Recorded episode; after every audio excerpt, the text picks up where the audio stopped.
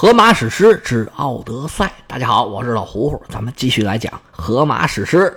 书接上文，奥德修斯回到了自己的家。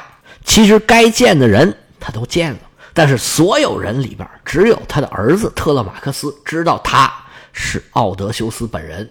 奥德修斯回到了家，上来呀就跟这些求婚者要饭，中间呢还打了几架。第一次，奥德修斯先是挨了一板凳；第二次呢，跟另外一个乞丐打架，那他当然不是奥德修斯的对手。奥德修斯是一拳就解决了战斗。到晚上的时候，奥德修斯的光头又被人嘲笑，这次呢又挨了一板凳，但是没砸着，砸到了另外一个人。到了晚上，夜深人静的时候，奥德修斯和儿子就开始为自己的行动做准备。第一步。就是把家里面所有的武器，什么盾牌呀、盔甲呀、刀枪剑戟，全收拾到一起。到底为什么这么干呢？咱以后再说。收拾完之后，奥德修斯来到了后堂。之前通过这个猪官欧迈俄斯，奥德修斯已经跟自己的妻子佩内洛佩夫人约好了，说是白天人多眼杂，晚上再进来见夫人，讲一讲关于自己知道的奥德修斯的事儿。奥德修斯。进到后堂，见到夫人是百感交集。见面先是给夫人一顿捧啊，说：“您呐，最近可是太火了，全希腊的人都知道您的名字。您这个品德呀，堪比尧舜呢。我送您四个字儿，叫德配孟母。尤其是您这美貌无双啊，今日得见，果然是名不虚传呐。”佩内洛佩夫人说：“哪里哪里，老了老了，这什么岁数了都。”自从我丈夫离家，现在已经二十年了。他要是能回来，我就踏踏实实过日子。谁愿意出那个名啊？现在可倒好，这一院子从各处来的求婚者，成天嚷嚷的我头直疼。所以今天呢，哎呀，不好意思，慢待了先生您。我成天跟这些求婚者斗心眼儿啊，天天都在想用点什么办法，找到更好的借口，把这个时间拖过去。好等我丈夫奥德修斯早一点回来，只有他回来，这事儿才能圆满的解决呀。他要是老这么不回来呀，我就别德配孟母了。过两天呢，我就母配了孟德了。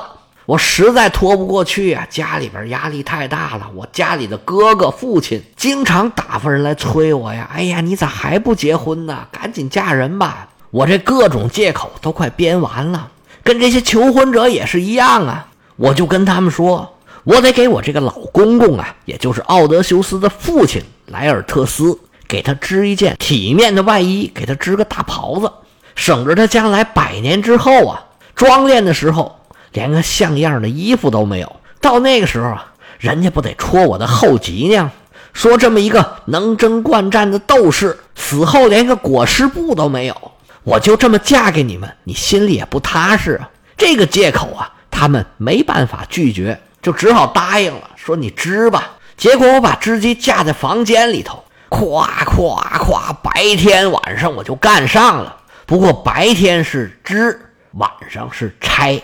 要是真的织这个袍子，我用不了几天就给织完了。但是我为了拖延时间，每到晚上啊，就把白天织的全都给拆了。每次有人来看的时候。确实，一看这袍子还没织完呢，就这么连哄带骗，溜溜的过了三年，到了第四个年头上，嘿嘿，我这屋里出了内鬼了，也不是哪个不要脸的小蹄子。佩内洛佩夫人说到这儿，扫了一眼屋里伺候的女仆，这莫兰索吓得一激灵，哎呀，他该不是知道了吧？到时候他还不扒了我的皮呀？莫兰索心惊胆战，他不敢说话。佩内多菲夫人继续往下说：“说现在这个借口啊，已经不好用了。当时我在拆袍子的时候啊，被他们抓了个现行。一帮人在我这屋子里啊，是破口大骂，说的话呀，是要多难听有多难听。哎，我现在想不嫁他们，看来是很难了。我想不出别的借口了。孩子也长大了，父母也知道了。我丈夫要是再不回来，我真的不知道怎么办好了。”所以呀，我特意把您给请来，你好好说说，我丈夫奥德修斯他现在到底在哪儿？他到底怎么样了？我的事儿啊，暂且就别说了，咱们讲一讲您吧。奥德修斯刚才这大脑是飞速旋转，一瞬间，这新的故事就已经编好了。奥德修斯说：“夫人呐，我老头啊，也不是一个平常人。而关于你的丈夫奥德修斯，我是真的见过他，而且呢，我也知道他的消息。不过，您要是想知道我是谁，那还得听我从头跟你编啊，从头跟你说。要讲我的故事，那要从想当初说起。老头，我是四处流浪，已然有多年了。”但是想起遥远的家乡啊，哎呀，忍不住还是会掉眼泪啊。夫人，您可曾听说有一个岛叫做克里特岛？这个岛在大海中央，土地肥沃，风景秀丽，海浪环抱，是人口稠密。佩内洛佩夫人说：“我当然知道了，这克里特岛是米诺斯文明的发祥地呀。”老叫花子一拍大腿：“招啊！说到米诺斯啊，那不是外人。”对我来说呀，他就是爸爸的爸爸，是爷爷。这米诺斯他就是我的爷爷，他是宙斯和欧罗巴的儿子，在克里特岛当了九年的国王，营建了一个最大的城市，叫做克诺索斯。这克里特岛啊，是又富裕又繁荣，岛上有九十座城市，五方杂居，什么人都有。有本地的克里特人，有库多尼亚人。这库多尼亚就是克里特的一个城邦，还有多利亚人的三个部落，以及希腊的原住民佩拉斯吉人。我爷爷国王米诺斯统治着全岛最大的城市，就是刚才咱说的那个克诺索斯。这克诺索斯现在还有遗址，你要去克里特岛的话，可以参观一下。米诺斯是宙斯的儿子，他能跟宙斯通话。到他这辈儿啊，人丁兴旺，子孙满堂，生了不少的孩子，其中就有一个是我的父亲，名字叫做丢卡利翁。说到这儿啊，奥德修斯说的都还是实话。米诺斯确实有一个儿子叫做丢卡利翁，他也是希腊神话里面著名的英雄，还参加了那个二哥英雄的远征，就是跟押送去抢金羊毛的那个行动。但是再往后说，可就往里掺水了。这编瞎话啊，确实得这样。得真真假假，不能全是假的，当然更不能全是真的。全是假的，人家一看一眼假就认出来了。要全是真的，你就不用编瞎话了嘛。奥德修斯说：“我父亲丢卡利翁生了两个儿子，大儿子现在还在克里特岛上当国王呢，名字叫做伊多莫纽斯。”这个确实是啊，您听过我的书《伊利亚特》里边这伊多莫纽斯也算一个比较主要的角色。再往下说，可就不是真的了。奥德修斯说：“伊多莫纽斯是我的大哥，我是老二，我的名字叫做埃宋。我这大哥呀，伊多莫纽斯他是身材高大，能征惯战，他比我要猛。所以当初特洛伊战争爆发的时候。”我这位大哥呀，率领船队出发打仗去了。我呢，在家里头看家。正是这个机缘，让我有幸认识了您的相公，这位优秀的将军奥德修斯。当时啊，我大哥已经离家是十多天了。我突然接到报告，说有一个将军是大老远从伊塔卡来的，来到我们克里特岛了。我说那是稀客啊，咱们得好好招呼啊。我就把奥德修斯请到我家里头。一看这位奥德修斯，果然是一表人才呀！不但长得是英俊潇洒，而且谈吐也是不同凡响。我一问才知道，哎呀，这位奥德修斯啊，运气不好。从希腊出发以后，遇到了风暴，这风暴呼呼往南一刮，就给刮到我们特里特岛上来了。他在安尼索斯港一个很难停的港湾，勉强靠岸，算是捡了一条命。这安尼索斯港啊。有一处山洞被称作厄勒特亚的山洞，这厄勒特亚是希腊的催产和难产女神。这个女神呢是正邪两面你受到她祝福了，那就是顺产；得不到厄勒特亚祝福的产妇，那可就麻烦了，要不就胎位不正，要不就脐带绕脖，要不就脚先出来。按照那时候那个医疗卫生水平，这个大小可都够呛。所以，对老百姓来说，这位女神可是非常重要的。当时，奥德修斯一进城，想找我大哥。那时候，我大哥伊多莫纽斯啊，已经离家是十多天了。那我当然要热情款待，尽地主之谊啊。您的这位相公啊，在我家里跟我盘桓了十二天，我们是喝酒聊天我从他身上学了很多东西，可以说是受益匪浅呐。到了第十三天，风向转过来了，奥德修斯带着人登船上路。这是我多年前跟奥德修斯的一面之缘。奥德修斯这番假话说的是活灵活现。佩内洛佩一边听一边想起自己的丈夫，忍不住眼泪哗哗就下来了。原文里形容像积雪融化在山岭的顶峰，西风吹起雪片，南风吹解它的表层，雪水涌入河里，聚起泛滥的洪峰。就像这样，佩内洛佩热泪涌注，滚下漂亮的脸蛋儿，思念自己的男人。后者正坐在他的身旁，奥德修斯看见自己妻子感动流泪，心里面的情绪自然也是一股一股的往上涌。但是奥德修斯强压住心中的激动，这小不忍则乱大谋啊，脸上一点表情也没带出来。佩内洛佩夫人定了定神，不愧是奥德修斯的媳妇儿，当场就对刚才听到的话提出了质疑，说：“老先生，我不是不相信你啊。”但是毕竟啊，关乎我丈夫的生死，咱不得不慎重一点我想多问一句，你能不能说一说，当时你见到我丈夫的时候，他穿的什么衣服啊？陪在他身边的都是一些什么人呢？奥德修斯一听这话，心里暗笑啊，哈哈，真的是我媳妇儿，要不我怎么不担心别人能骗你呢？这脑子太好了。但是要知道，你面前的可是你老公啊。我早就知道你要问这种问题，这搁别人一下就给问住了。但是你这个问题可难不倒我，我自己穿什么衣服，我自己能不知道吗？虽然胸有成竹，但是奥德修斯啊，这戏还得继续往下演。这老叫花子面有难色，挠了挠秃脑袋，做出沉思的样子。哎呀，这个可就难喽！这么多年了，二十年过去了。他到底穿什么衣服？我真得好好琢磨琢磨。好像当时他穿了一个紫色的羊毛大斗篷。哎呀，做的又精致又漂亮。我还特意看了两眼，是一个双层的斗篷，别着黄金做的别针儿。哎，对了，我记得特别清楚，这斗篷上啊绣着一幅画，特别漂亮，是一个打猎的场景，一只猎狗。伸出爪子逮住一只梅花鹿，这场景绣的是栩栩如生啊！猎狗往前扑，鹿拼命的蹬腿儿，就像活的一样。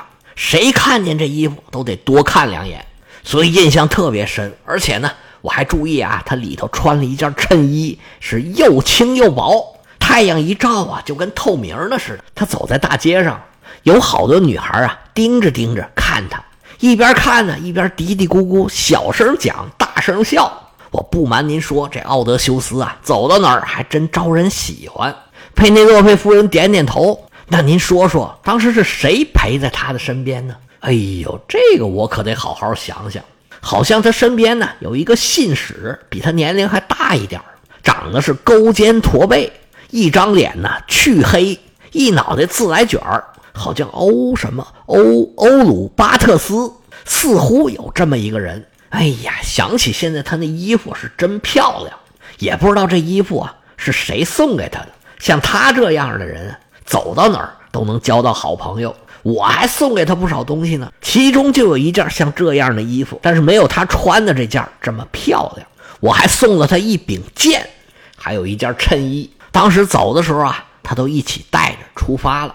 佩内洛佩一边听一边点头，这眼泪呀就忍不住哗哗往下掉，一边哭一边说呀：“哎呀，老先生啊，您说的呀是十成十，全对呀。你说那件衣服啊，正是我一针一线给织出来的呀。他那些黄金的别针啊，都是我亲手缝上去的。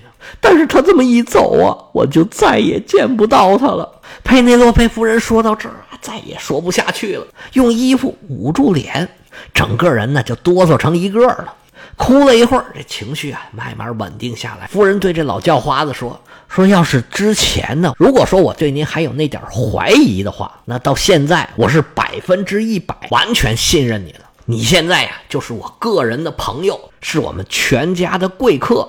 打这儿以后啊，你有什么想法就跟我说。关于我丈夫这些事儿啊，我也会跟你商量的。”奥德修斯点点头说：“夫人呐，关于这个事儿啊，我先跟您交个底儿吧。您的丈夫奥德修斯现在正在回家的途中，你以后啊不用再愁眉苦脸、以泪洗面了。当然了，作为一个女人，丈夫离家外出了这么长的时间，搁谁谁也受不了。哪怕她丈夫没有奥德修斯这么优秀，她也难免是悲伤难过。所以说，夫人您真是不容易啊。”但是打今儿个起，您可不用这么想了。您踏踏实实跟家待着，等他的好消息吧。他现在呀，身处海峡对岸，在塞斯普罗提亚人的土地上，不但活着好好的，而且还带回来一大笔的财富，到时候啊都能运回来。但是跟他一起出发的这些人，是一个都没回来，只剩下他自己了。因为他手下的水手在斯里纳基亚岛上。杀了赫利俄斯养的宠物牛群，遭到了神明的报复，所有人都死了，只有他一个人骑着这船的龙骨被冲到了斯克里亚岛。当地呀住着费埃克斯人，费埃克斯人对他特别好，不但招待他，还让他带了很多东西，派船送他回家。按理说奥德修斯早就已经回来了，但是这位老兄啊，应该是在四处遨游。好多收一点礼物。说到敛财挣钱呢，我们奥德修斯这位老兄啊，他要是认第二，都没有人敢认第一。这就是塞斯普罗提亚的国王裴东告诉我的。他还带我去看了奥德修斯存在他那儿的财宝。嚯，那满满一大堆，晃得我都睁不开眼。就单凭这些财宝啊，奥德修斯十辈子也花不完呢。我看完这些财宝之后啊。就刚好有一条船是去咱们岛这个隔壁的岛，盛产小麦的杜里基昂岛，我正好要到那儿去。然后呢，我就坐着船走了。而这个裴东国王啊，他就说奥德修斯当时去哪儿了呢？去了宙斯的神殿，在多多纳，跟德尔菲的阿波罗神殿一样。这多多纳的宙斯神殿也是一个非常著名的宗教圣地，是求取神谕的地方。德尔菲呢是在希腊的中部，而这个多多纳呢位于伊比鲁斯。这伊比鲁斯啊，位于希腊文化的边缘地带，他们很向往希腊的文化，但是希腊人呢不是很认可他们。这个地方呢离伊塔卡岛是比较近的，因为伊塔卡岛呢也在希腊的西边，所以说去多多纳呢还是挺合理的。